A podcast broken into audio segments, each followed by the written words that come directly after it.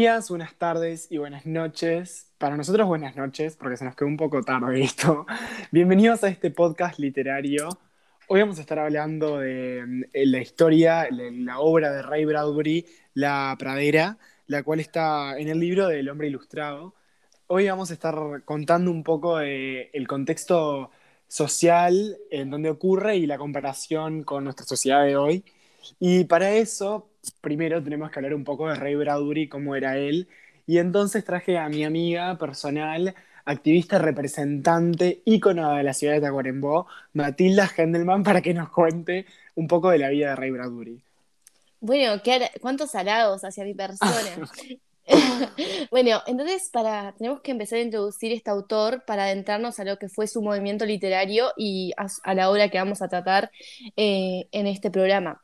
Bueno, cuestión. Eh, Ray Bradbury eh, nació en 1920 en Illinois y 1920 fue un año particularmente mítico para los estadounidenses que lo llaman como los años locos, que fue años locos, que representa un periodo de auge comercial y financiero eh, que llevó una expansión industrial eh, hasta, hasta los años de hoy, fue cuando empezó eh, a expandirse el capitalismo, más que nada en Estados Unidos, lo que derivó una crisis del 29, que mucha gente conoce la historia de la crisis del 29 y la caída de la bolsa, que hizo cuestionarse a los ciudadanos sobre el sistema en que vivimos capitalista, por ende, eh, Bradbury cuenta muchas de sus obras que, o sea, eh, que son reconocidas por la ciencia ficción, que eh, tienen elementos que modernizan las historias que son sobre el futuro y se empiezan a cuestionar los valores tradicionales de nuestra cultura, que está, que está próxima al exterminio atómico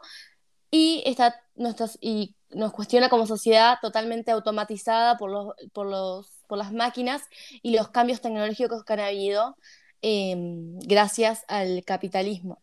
Bueno, tal eh, cual. Para, em, o sea, para eso es muy importante también, perdón que te corte Matilda, pero hay que introducir a la otra estrella de este podcast también, eh, que tenemos acá a nuestra otra compañera, directioner número uno de la ciudad de Tacuarembó, Brisa Márquez, que nos va a contar además de, bueno, Ray Bradbury que nos contó Matu, nos, vamos, nos va a hablar de, bueno, la obra de La Pradera, bueno, chicos, no se peleen por introducirme, yo ya iba a arrancar. Bien, sobre, vamos a hablar un poco más superficial, porque tampoco les queremos eh, contar el final, digamos, de esta obra tan, em, digamos, atrapante que estamos eh, analizando en este podcast. Bien, La Pradera eh, es reconocida por ser un cuento de ciencia ficción, el cual, como ya mencionaron mis compañeros anteriormente, fue escrito por Ray Bradbury. Eh, bien, la obra, eh, de forma muy general, les voy a contar, narra la, esta vida muy superficial, llena de silencio de la familia compuesta por George, Lydia y sus hijos Peter y Wendy, eh, los cuales están los cuales están inmersos en esta, en esta casa, la cual ya está apoderándose de todo lo que son sus sentimientos. Y bueno, ellos, el cuento, digamos, sucede alrededor de este cuarto el cual usa una tecnología neuronal, la cual, si bien tiene esta tecnología eh, neuronal, digamos, los niños siempre que entran a ese cuarto están en otro tipo de realidad, en la realidad interna, muy superficial, en la cual están completamente sumergidos en este mundo totalmente falso, digamos. Y mm, bueno, después vamos a ver cómo llega un psicólogo, vamos a también ver a lo largo de la obra los distintos conflictos que este cuarto y esta casa tan llena de tecnología y superficialidad eh, afecta de modo muy negativo la vida de estas cuatro personas. Ahí va, como decía Brisa, es muy importante tener en cuenta esto de que la tecnología es fundamental en esta casa, es una casa fría, hipermoderna. En una parte del texto menciona cómo la casa hasta los acuna para irse para irlos, o sea, mandarlos a dormir. Entonces, nada, este cuarto que plantea el cuarto de juego de los niños, el estar telepáticamente conectado con, con, ellos demuestra todo lo que ellos imaginen. Y bueno, para tener en cuenta un poco más organizado este podcast, ¿no? Hay que dividirlo y decimos dividirlo. Y vamos a, primero que nada, comenzar hablando de lo que es la tecnología y el consumismo que se presenta en esta obra. No sé si alguna de mis compañeras quiere agregar algo. que se presenta en esta obra y que está muy vigente en la sociedad hoy en día, y que se buscan de todo la innovación tecnológica, a tener lo mejor, el mejor celular, la mejor computadora. Hay una gran competencia en el sistema capitalista por esta innovación tecnológica y cómo nuestra sociedad nos fomenta el consumismo, como vemos en el, en el libro en la novela, eh, y cómo el avance de la tecnología, por ejemplo, en el caso de la novela, eh, tiene que ver con la disminución de la comunicación entre la familia, entre los lazos familiares, que se ve muy presente en nuestra sociedad. No sé si querías agregar algo más, Brisa, acerca de, la familia y el cuento. Desde ya, me parece un tema súper primordial de tratar el hecho de que últimamente la innovación tecnológica está afectando de forma detrimental nuestros lazos familiares y cómo, o sea, es esa falta de silencio que se demuestra en, la, en el cuento de Bradbury, esa falta de comunicación, esa falta de, de todo tipo de sentimiento eh, innato que la tecnología está quitándonos. Claro, para mí es, como dice Bricho y Matu, o sea, eh, la tecnología les arrebata todo lo que, o sea, lo que hace un hogar, lo que hace una familia. Cuando lees la, eh, la historia te das cuenta de que parece que estás hablando de cualquier otra cosa menos un hogar. Y me parece que también va de la mano, como decíamos, con la tecnología y con el consumismo, porque lo que le pasa a esta familia es que ellos creen saciar sus necesidades con esta cocina que hace la comida sola, con estas luces que se encienden y bien caminadas. Entonces tienen como esa necesidad que a veces nos pasa a nosotros, como decía Matú, de, bueno, querer tener el último celular, la última tele, el último auto. Y me parece que Nada, hay veces que es a veces irónico nosotros como adolescentes plantear, plantear esto, pero hay virtud en otras cosas también. Totalmente. Y también acerca de la obra, cómo Bradbury escribe una historia de prevención respecto al, al, avance de la tecnología y mantener la comunicación durante estos avances tecnológicos, que claramente esta comunicación entre la familia no estaba presente en la obra, ya que no existe una, la negación o la autoridad y, no existe la madurez suficiente de los hijos eh, para tener esta especie de tecnología que, propaga todo lo que es eh, sus sentimientos a través del cuarto y todo lo que ellos sienten que no le pueden decir directamente a los padres porque no tienen una relación y la suficiente confianza de, hablar con los padres, ya que los padres pusieron eh, toda su confianza en la tecnología en vez de reforzar los, los lazos con los hijos. Y eso está muy presente en la sociedad de hoy. Eso mismo, sobre ese tema iba a hablar yo hoy, que esto es una novela que fue publicada en 1951 y es algo que actualmente nos está sucediendo, sucede en todas las familias, o sea, esta falta de comunicación, esta necesidad de saciar necesidades con la tecnología que tenemos y que es un fenómeno que lastimosamente últimamente está pasando y nos está afectando y en un futuro no sabemos cómo vamos a terminar. Mi compañero acá se pone muy sentimental porque sabe que es un fenómeno que está pasando. Está sucediendo, gente.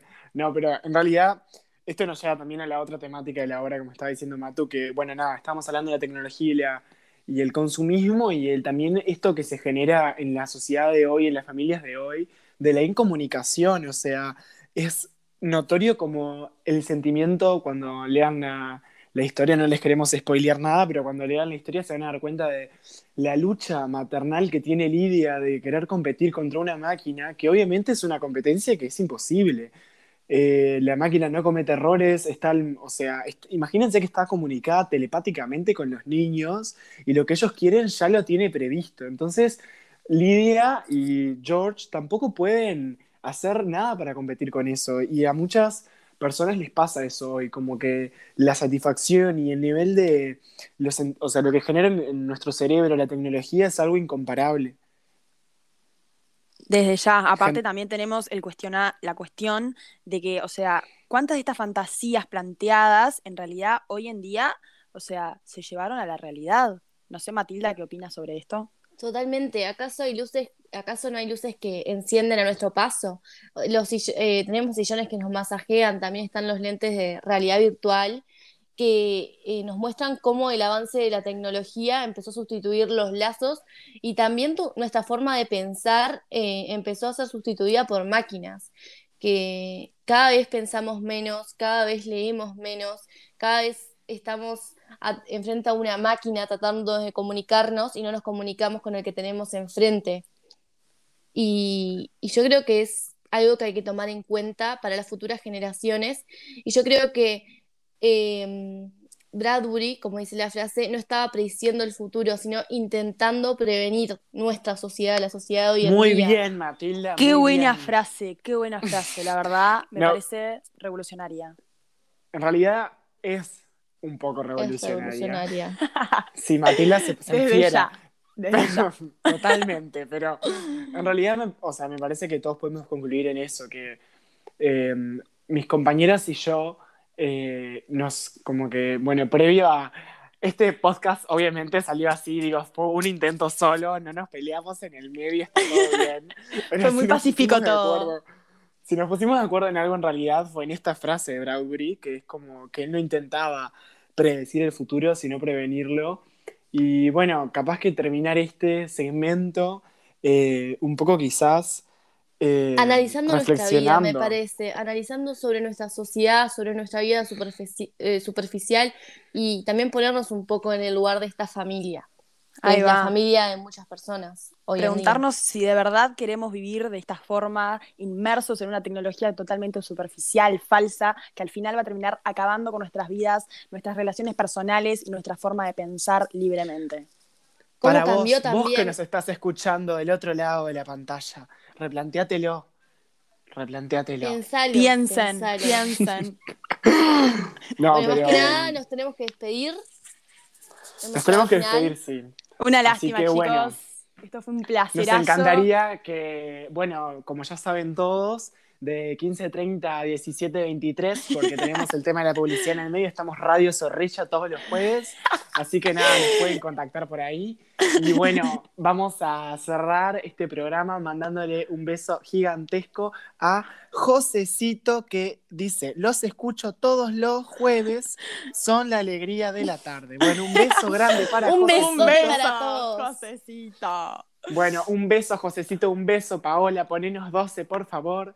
Y bueno, nos estaremos viendo, así que nada, muchísimas gracias. Beso grande. Besote en la grande. próxima. Nos vemos. Chao, chao. Igual. Chao, chao.